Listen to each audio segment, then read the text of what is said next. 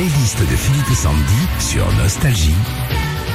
Madonna démarre ses concerts en France ce dimanche. Alors on vous avait même offert les places à l'époque en VIP. Et il y a des histoires éto- étonnantes autour des tubes de Madonna. La Isla Bonita.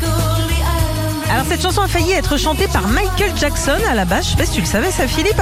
En Non. 86, le titre lui est proposé pour être sur l'album Bad. Il le refuse mais propose aux auteurs sa copine Madonna. Plutôt sympa. hein. Ça lui colle pas la Isla Bonita. Il aimait pas les tacos. I got a feeling. Madonna a refusé l'un des plus grands tubes des années 2000 parce qu'elle voulait pas bosser avec David Guetta qui a aussi composé ce tube. Alors pourquoi? Pourquoi? Eh ben à cause de son signe astrologique. Oh. Elle est lion, lui scorpion et pour elle c'est totalement incompatible, impossible de bosser ensemble. La playlist du Saviez-vous de Madonna American Pie. Madonna a enregistré ce titre à contre-cœur. Elle en a jamais voulu. C'est sa maison de disques de l'époque qui la force à le mettre sur son album Music. Et au final, bah, elle a eu tort. Elle le sait puisque ça a été là aussi un tube. Elle fait pas mal de conneries quand même. hein. Et celle-là alors?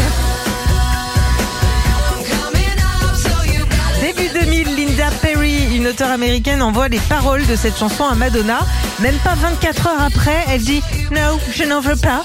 Alors tant pis pour Ah, elle. c'était Jane Birkin. donc.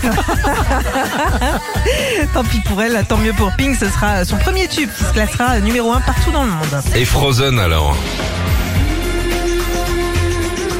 Fin des années 90, Madonna chante Frozen. Le tube se retrouvera interdit de diffusion dans toute la Belgique en soutien d'un artiste belge euh, qui dit à l'époque qu'elle lui a volé la chanson. Et en fait, il a fallu attendre 2014 pour que la justice belge décide qu'il n'y a pas eu plagiat et euh, du coup bah, qu'on puisse l'entendre à la radio.